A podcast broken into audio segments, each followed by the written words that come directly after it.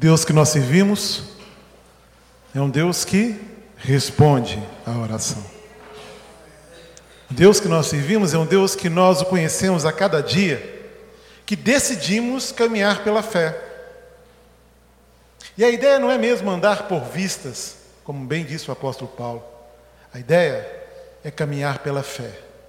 Porque a fé tem uma característica de nos movimentar.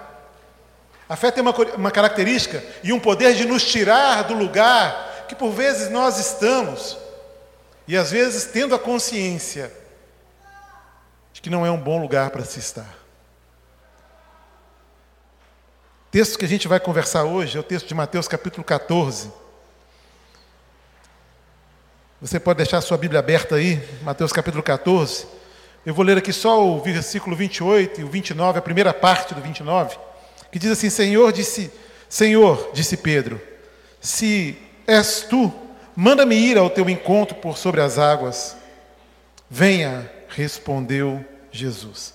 E se a gente voltar um pouquinho no texto, a gente vai observar que Jesus havia acabado de multiplicar os pães e os peixes, tinha acabado de alimentar uma multidão, e logo em seguida, Jesus insiste com os discípulos para que eles atravessem para o outro lado do mar, enquanto ele ali despedir a multidão.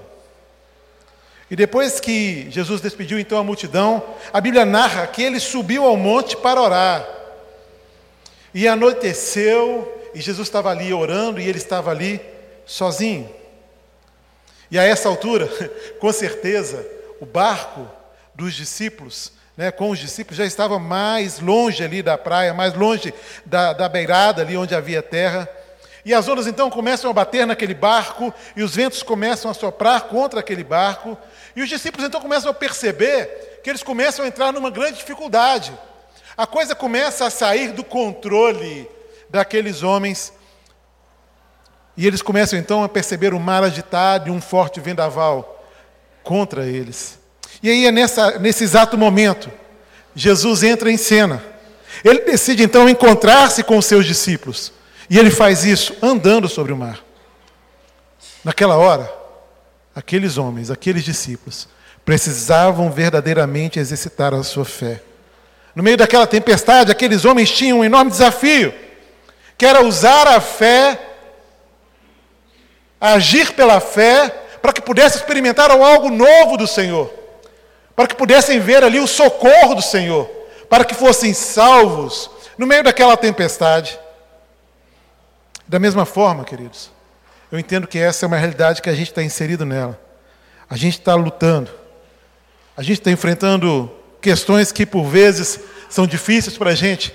O adolescente vive isso, o jovem vive isso. O jovem tem os seus desafios, os adolescentes têm os seus desafios, a igreja do Senhor tem os seus desafios. Todos nós estamos lutando com alguma coisa. Muitas vezes lutando até para permanecermos lutando para contra o próprio pecado, mas lutando. E nessa hora é necessário exercer fé para experimentar aquilo que Deus tem para você.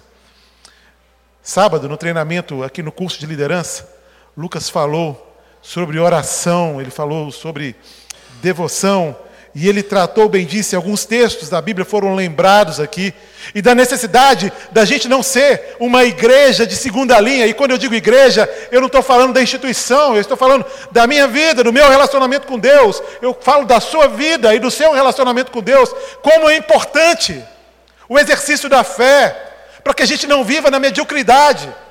Como é importante o exercício da fé para que a gente conquiste coisas novas para que a gente conheça mais do nosso Deus, mais do poder do nosso Deus, que traz à existência aquilo que não existe.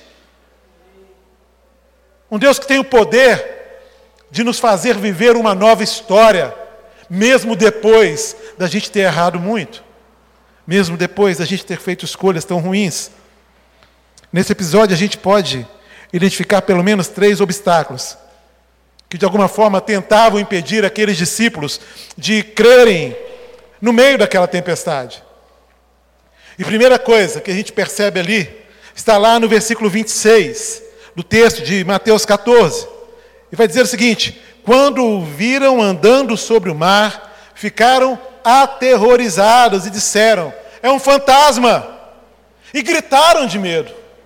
E a primeira coisa que tem que ser vencida é exatamente essa: esse medo que às vezes nós temos diante das lutas. O medo que nós temos quando a resposta não vem, quando nós precisamos dela, na hora que a gente quer. Quando as coisas fogem ao nosso controle, quando nós precisamos dar um passo sem saber onde o nosso pé vai ser colocado. Quando eu preciso cortar a corda e não sei onde vou cair. Essa hora, às vezes, o medo toma conta do nosso coração. E quando Jesus começou a caminhar sobre as águas em direção àqueles homens, eles pensaram que Jesus era um fantasma e começaram então a gritar de medo. Queridos, o medo faz a gente ver aquilo que não é como se fosse. Mas a esperança, e a esperança é Cristo. Meu querido, o verdadeiro amor lança fora todo medo. O medo faz a gente ver as coisas que não existem como se existissem. E eles pensaram que Jesus fosse um fantasma. E a gente vem vivendo dias assim, né? Dias de medo. Dia de medo não só no aspecto da segurança, mas dias de medo do que vai ser o amanhã. E esse não é um problema do pai de família tão somente. Esse é um problema dessa juventude que, que se esforça, que consegue até uma boa formação acadêmica, mas está cheio de incertezas do que vai ser amanhã. É medo da juventude que não se relaciona só com o povo de Deus, mas se relaciona em todos os ambientes que está. E então é pressionado de todas as formas para ceder, para pecar, é o medo de cair. Sabe, o medo da morte, medo das frustrações, medo do desemprego e muitos outros medos têm trazido algum tipo de opressão para a igreja de Cristo, para os nossos jovens, para os nossos adolescentes. Agora, quais são os medos do seu coração, meu querido? O que está te paralisando aí? O que está colocando a sua vida numa, numa inércia? E eu quero te dizer que, a despeito do seu medo, use a sua fé para vencer os obstáculos. É necessário fé, queridos. Nós somos povo de Deus, amados por Ele, guardados por Ele. Ele colocou dentro de nós um grande potencial. Ele nos deu um grande poder, e esse poder é o próprio Espírito Santo que habita em nós. Somos só vasos de barro, é verdade. Mas temos dentro de nós um poder que a tudo excede, que é o poder de Deus. Nós precisamos aprender a caminhar pela fé e vencer os medos. A despeito do medo, temos que vencer os obstáculos e alcançar aquilo que Deus tem para cada um de nós. Então, se, se serve a dica, repreende os medos da sua vida, querido, e renove a sua confiança em Deus. Porque uma vida de confiança em Deus é uma vida que não tem medo. É uma vida que percebe a realidade, mas que não é paralisado pela realidade. É uma, é uma vida que olha para o dia de amanhã na certeza de que amanhã Deus continuará sendo o Deus conosco. Uma outra questão, irmãos, é que Pedro ele se distrai depois de ter uma conversa com Jesus e Jesus diz para ele se achegar. Olha o que diz o versículo 30. Mas quando reparou no vento, né, e Pedro já tinha saído do barco, ele já estava caminhando em direção a Jesus, e então, quando ele reparou no vento, ele ficou com medo. E começando a afundar, gritou: Senhor, salva-me. Uma grande distração. Pedro foi em direção a Jesus, mas de repente ele olha à sua volta, ele olha para a realidade que ele estava inserido, e ele então sente a força do vento, ele sente aquela água fria bater no seu rosto, aquele, aquele ambiente ruim de apavoramento. E então ele começa a afundar. E eu fico, às vezes, pensando quantas vezes, irmãos, a nossa juventude, a nossa igreja, por tantas vezes tem andado distraída. E não só distraída com a realidade, que em alguns momentos é dura mesmo, mas às vezes distraído com as questões desse tempo, distraído com aquilo que é entretenimento, distraído com ideias erradas sobre o Evangelho, vivendo querendo viver algo que é contrário à vontade de Deus, entendendo ser dono da sua própria vida, entendendo ser dono do seu próprio destino, E isso é uma mentira. Tem muita gente distraída com muita coisa. E a gente vai afundando no meio desses mares, a gente vai afundando em meio a essas lutas. Tem gente distraída com o namoro e fez do namoro o principal relacionamento. Tem gente distraída com as séries que assistimos, com as ofertas que esse mundo dá, com as mídias sociais. Pior, tem muita gente distraída consigo mesmo. É um olhar tão egoísta, é uma atitude tão egocêntrica, que a gente não consegue perceber que sobre a nossa vida e sobre a sua vida há um poder que tudo excede, que é o poder de Deus, o Deus soberano, que nos guia. É isso que Ele faz. Ele nos conduz aos passos verdejantes e às águas tranquilas. É Ele quem refrigera a nossa alma. A ação é dele sobre a nossa vida. Eu e você, querido, estamos debaixo do exercício da soberania de Deus. Não há outra forma de viver, mas por vezes a gente está distraído disso. E porque está distraído, tem medo. E porque tem medo, não anda pela fé. É precisamos olhar para Jesus. Vença a distração para que você realmente possa viver algo novo da parte de Deus na sua vida. Mas um terceiro, um terceiro obstáculo foi a dúvida. Versículo 31 vai dizer: Imediatamente Jesus estendeu a mão e o segurou e disse: Homem de pequena fé, por que você duvidou? No versículo anterior, ele começou a afundar porque ficou com medo. E agora Jesus o questiona: Homem de pequena fé, por que você duvidou? A verdade é que Jesus não deixou Pedro se afundar, mas ele o chamou de homem de pequena fé. Ou seja, homem que duvidou, homem que não creu, homem que não confiou plenamente. E a dúvida tem esse poder, a dúvida gera em nós essa falta de fé. E a falta de fé nos leva para o fundo do poço, para o lamaçal da vida, para a escuridão, para a amargura, para a insegurança. E talvez você tenha entrado aqui, querido, sem fé. Talvez você tenha entrado aqui como a última cartada. É a última chance que eu dou a mim mesmo. É a última chance que eu dou é, para que eu seja ajudado, para que a minha vida mude. Minha vida mude. Mas eu quero te dizer uma coisa, querido. Você precisa voltar a crer. Essa noite, Jesus te convida a usar a sua fé para se mover para perto dele, para se mover diante daquilo que ele tem para você. E o que Cristo tem para você é vida e vida em abundância. Porque estávamos todos nós mortos dos nossos delitos e pecados, mas através do sacrifício de Jesus na cruz, e através da suficiência daquele sacrifício, nós podemos declarar que temos vida e vida em abundância. Mas é necessário crer, é necessário não duvidar daquilo que aconteceu na cruz, é necessário não duvidar do poder e da graça salvífica de Jesus.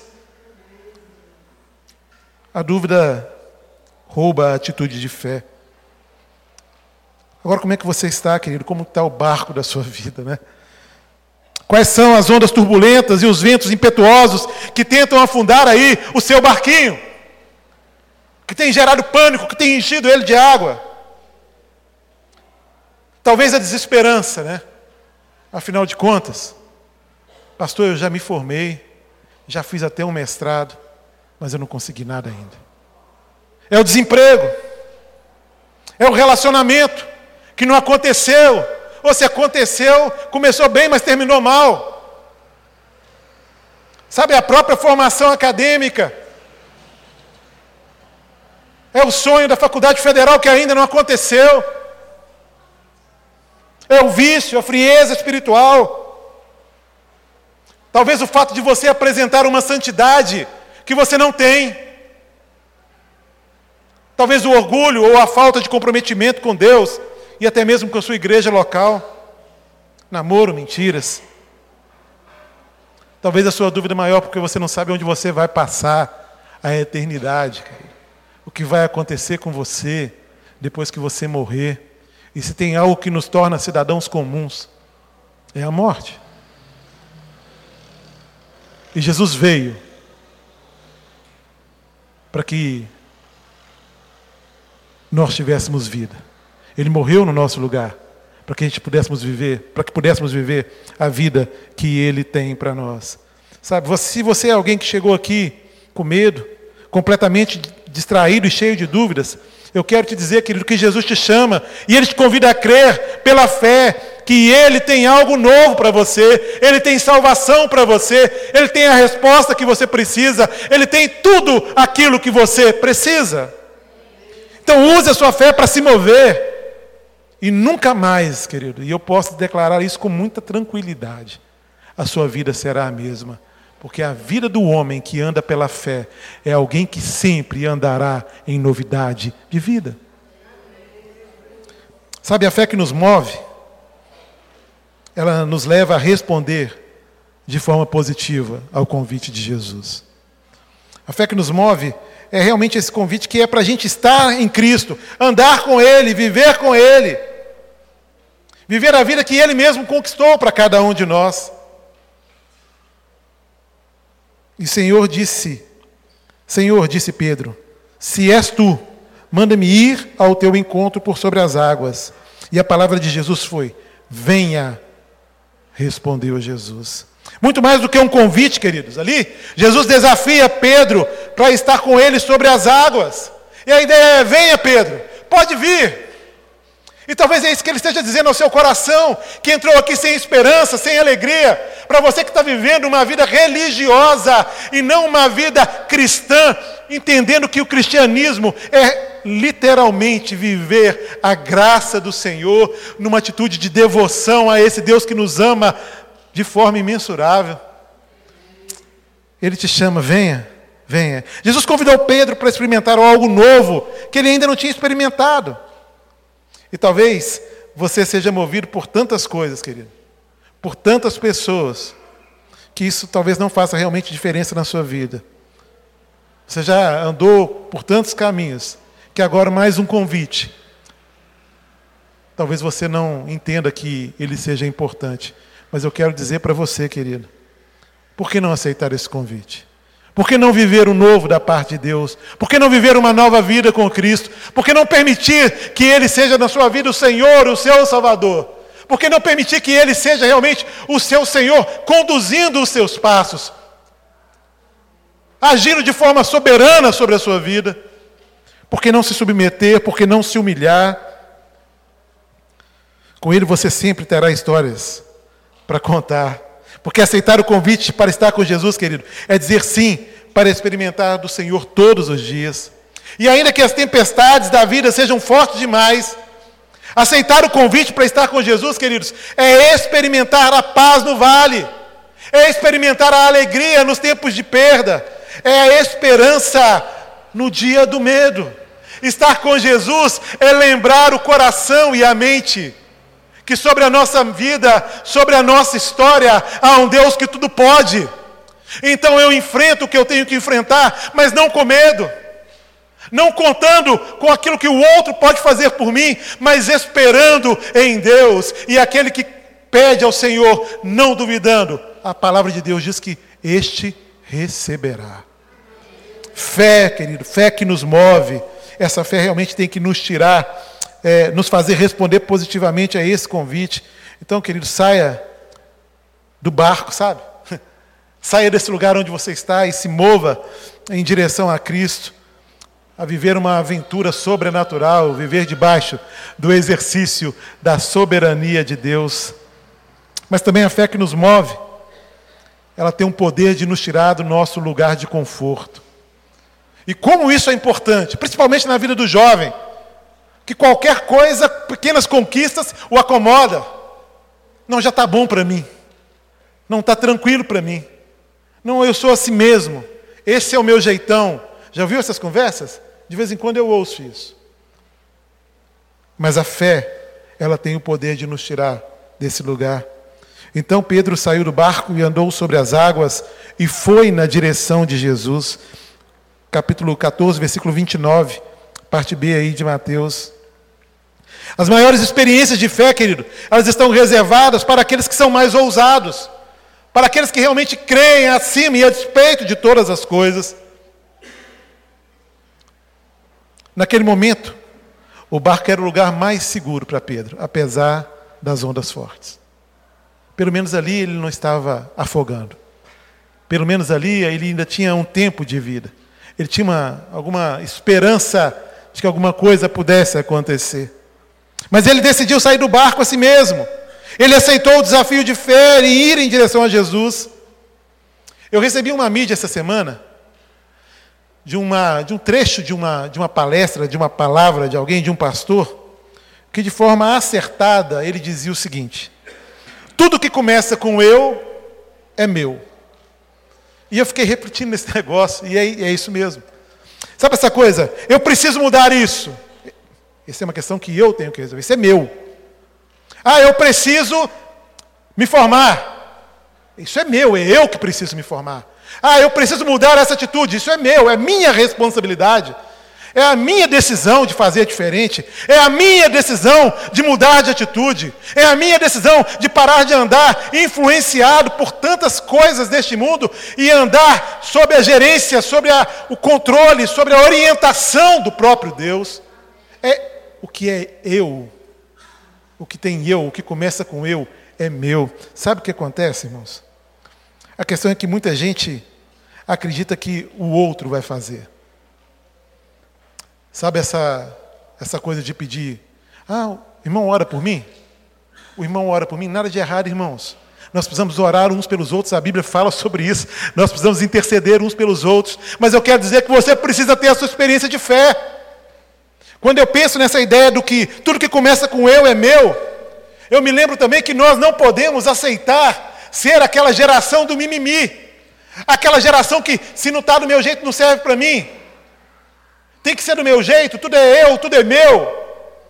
Essa geração que, se não ganhar, não faz. Está com fome. Mas se a mãe não for lá servir o prato de comida, continua com fome. Ah, eu quero sair, eu quero a roupa tal, mas se a mãe não for lá passar a roupa, vai com a roupa que estava mesmo. E nós, pais, e agora falo como pai, nós precisamos estar atentos a isso, irmãos. Para a gente não criar uma geração que não saiba enfrentar os dias que são maus, os dias que geram desapontamento, para poder ouvir os nãos que a própria vida dá, para enfrentar as perdas que são realidade na vida de todo aquele que está vivo. Nós precisamos preparar melhor a nossa geração, mas isso não pode ser o nosso lugar de conforto. Eu preciso sair deste lugar. Pela fé, Pedro moveu-se e deixou sua zona de conforto e segurança. E então ele consegue andar sobre as águas.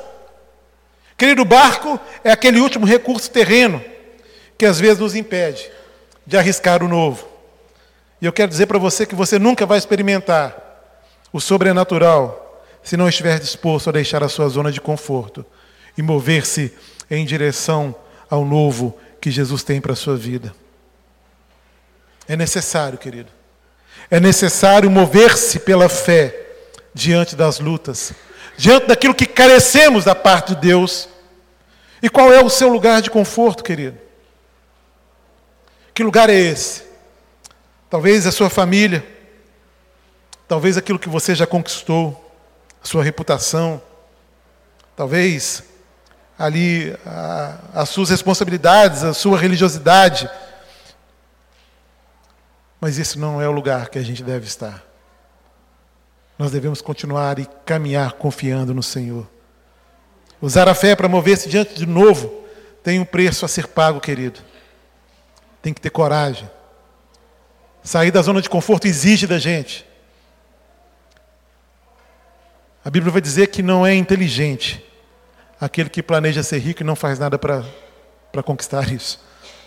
Como não é inteligente, irmãos, a gente querer mais de Deus se não buscamos mais a Deus. Como não é inteligente, irmãos, querer passar no Enem e não se esforçar ao máximo para isso. As grandes conquistas serão sempre fruto de grandes sacrifícios, irmãos. E sacrifício é sair da zona de conforto. Sacrifício é dizer: eu não vou mais pegar o meu celular de manhã e ficar lendo todas as mensagens do WhatsApp, dar uma olhada no Instagram, antes de pelo menos gastar um tempo com a palavra, de investir um tempo no meu relacionamento com Deus, na leitura da Bíblia, na oração. Isso é sair da zona de conforto, porque ficou confortável. Ficou confortável assim. E aí eu só me preocupo com as coisas espirituais nos domingos à noite. Para alguns, no domingo pela manhã e na EBD. Para alguns outros, muito menos, também nos cultos de quarta-feira. Mas o que Deus quer, querido, é que você se relacione com Ele todo dia. Zona de conforto não é lugar para crente, não é lugar para quem quer ter experiências com o Senhor, não é o lugar que gera vida. Na verdade, no meu conforto, a vida passa e eu só vejo a passar. E a fé, ela nos move para fora desse lugar. Essa fé, a fé que nos move, ela tem o poder também de agir na nossa visão. Ela age no foco da nossa visão. Versículo 30, mas quando reparou no vento, ficou com medo, e começando a afundar, gritou: Senhor, salva-me. Pedro tirou o foco de Jesus, queridos. Ele começou a olhar e a reparar no vento. E por isso ele começa a afundar. E não dá para manter o foco em duas coisas ao mesmo tempo. Ou você olha para Jesus, sabe? Ou para as circunstâncias adversas da sua vida. Ou você olha para Jesus, ou você continua aí lamentando a sua sorte, lamentando as suas dores, lamentando os seus problemas, porque a vida só acontece em Cristo a restauração, o renovo, o regerar é obra do Espírito Santo, é característica e consequência da salvação na nossa vida. Então nós somos feitos novos quando nós estamos com os olhos em Cristo. A nossa fé é aumentada quando os meus olhos não estão naquilo que me adoece, que me entristece, mas quando os meus olhos estão em Cristo Jesus. Será que você também tem andado assim, reparando muito no vento que está à sua volta? Às vezes a gente esbarra em pessoas que procuram a gente. Dizem, pastor, não aguento mais. Pastor, eu estou triste demais. Ou, pastor, eu estou frustrado. Pastor, eu não sei o que fazer. Pastor, minha vida não tem jeito. E a resposta, ela é simples, irmãos. A vida nunca vai ter jeito fora de Jesus porque fora dele não há vida. Sem mim nada podeis fazer. João 15, versículo 5. É Jesus falando. Sem mim nada podeis fazer, a vida não acontece em outro lugar. É nele que nós nos movemos, é nele que nós existimos e é nele que nós vivemos.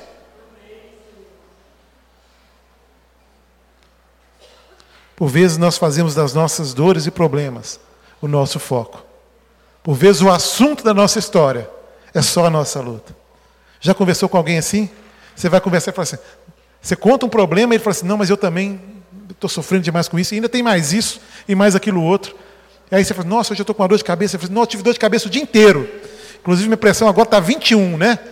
Eu falei, é, Jesus, vamos ter misericórdia desse povo, né, Senhor? Gente que só olha para o pro problema, só olha para a dor, está tá ali com foco naquilo que é ruim. E a fé que nos move, queridos, ela alinha, ela redireciona o foco da nossa visão. Na verdade, o que você ganha olhando para o vento é nada. Olhar para o vento só faz com que você perca o foco do principal, que é Jesus, e, consequentemente, comece a afundar. A fé, a fé que nos move diante do novo, ela ajusta, ela redireciona o foco para Jesus. Amém, irmãos? Enquanto Pedro mantinha os seus olhos focados em Jesus, ele estava caminhando sobre as águas. E no exato momento em que ele decidiu olhar para o vento, olhar para aquelas ondas fortes, ele começa a afundar. E o exato lugar onde você se encontra hoje diz muito sobre quem sobre quem é o foco do seu viver. O lugar onde você encontra hoje diz muito a respeito de quem é o seu foco, de onde está o seu olhar.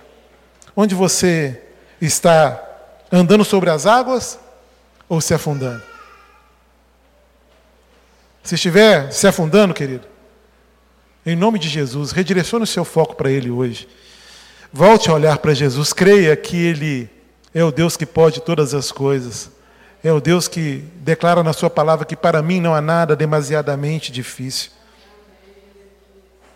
Se estiver andando sobre as águas, não tire os olhos de Jesus. Fique firme, irmão.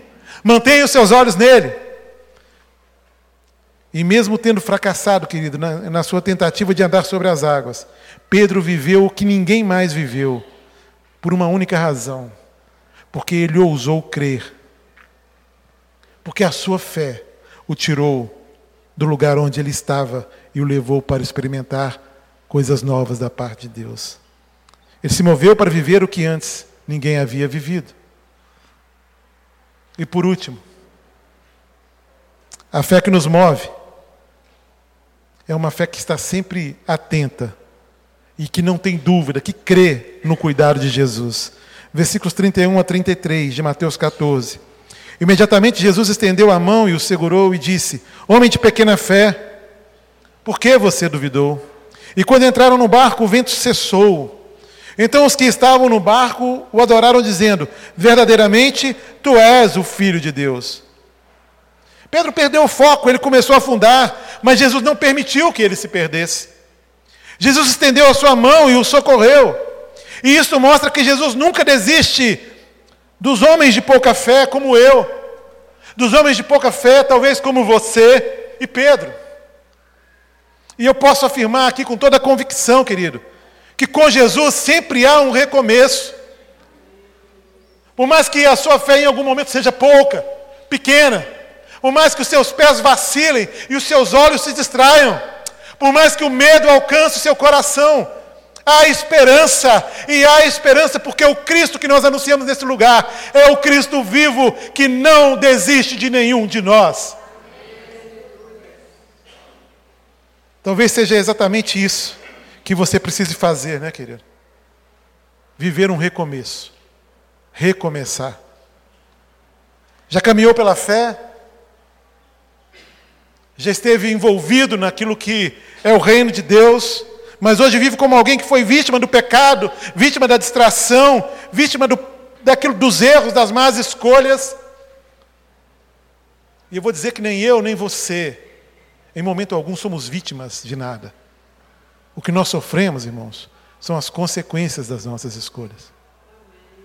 Vitimismo não é uma palavra que deve alcançar o nosso coração, que não deve alcançar a nossa mente. Não é algo de Deus para cada um de nós. Porque a gente se esconde nesse lugar, né?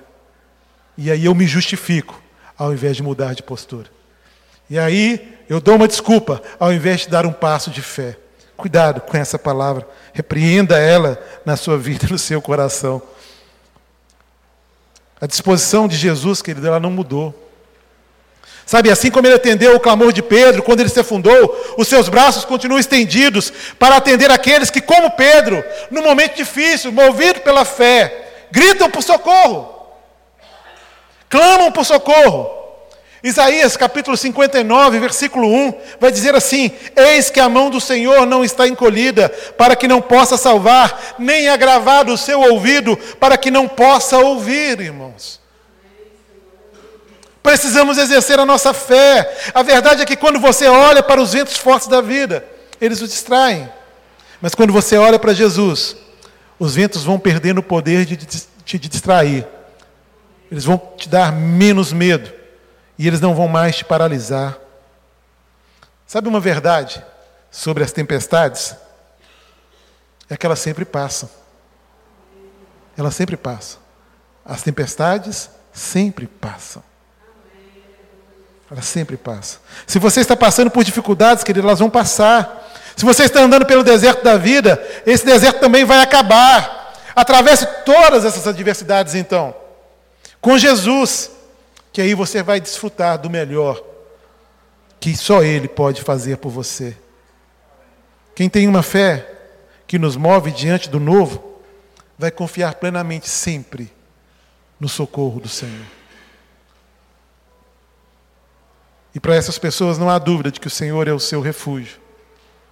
Para essas pessoas não haverá dúvida que o nosso Deus é a nossa fortaleza, que Ele é o socorro bem presente na hora da angústia que Ele é o nosso Senhor, o nosso bom pastor, aquele que refrigera a nossa alma, não vai ter dúvida. Esse não vai ter dúvida das promessas do Senhor, mas vai vivê-las diariamente na sua história. Eu queria convidar os meninos da banda e eu queria que você fechasse seus olhos agora. Porque No mundo espiritual, nada acontece se não for pela fé. Nada acontece. Nada acontece. E eu creio que a fé, ela quer te tirar hoje, primeiro, de um lugar que é um lugar de morte. Porque estar distante de Jesus, não reconhecer a nossa condição de pecador e reconhecer a suficiência de Cristo, do sacrifício de Cristo na cruz, esse lugar é um lugar de morte. E por mais que você esteja confortável aí, talvez pelas conquistas da vida, talvez pela posição que você alcançou, pelos amigos que você fez, você tem que dar um passo de fé e sair deste lugar. Eu falo com você também, que um dia já, pela fé, venceu aí a sua, a sua mente, o seu coração, que a Bíblia fala que ele é corrupto, enganoso, e submeteu a sua vontade, as mais intensas, talvez aquelas que um dia te dominaram por tanto tempo, submeteu isso a Deus e disse: Deus, eu estou aqui de volta, eu preciso desse recomeço, eu preciso voltar a caminhar com o Senhor. Eu não posso mais ficar gerenciando a minha vida, eu não sei fazer isso. Tudo que eu faço é insuficiente. Não gera vida, não gera paz, não gera alegria, não gera segurança. Deus, eu estou cansado de tentar trazer respostas que não dão certo, de promover soluções que eu descubro com pouco tempo que eram só paliativos, que são temporais. Mas eu quero dizer ao Senhor que eu me arrependo, Deus. Eu me arrependo, Senhor, de ter deixado de andar pela fé. Eu me arrependo de um dia ter tomado para mim o controle da minha vida e achar que a minha vontade é melhor do que a sua. Que eu seria mais feliz fazendo aquilo que eu tenho de, de vontade do que a vontade do Senhor. Querido, nós vamos cantar essa canção. Eu queria que toda a igreja estivesse em oração. Os meninos vão cantar bem baixinho essa canção. Porque essa palavra não é para outra pessoa que não seja você.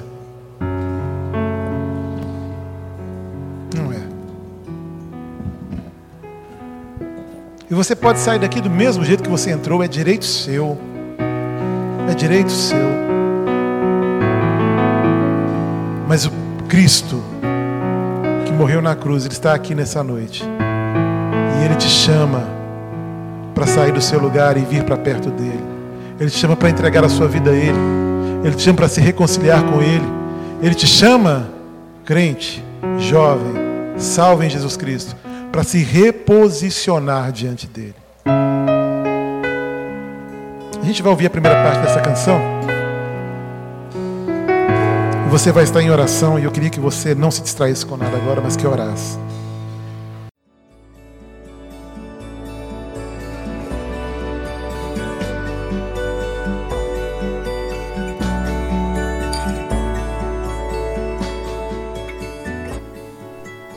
Igreja Batista do Bom Retiro tem plena convicção de que a palavra de Deus é poder para salvar e transformar vidas.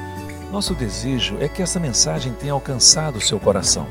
Para saber mais sobre quem somos e em quem acreditamos, acesse ibbrpatinga.com.br.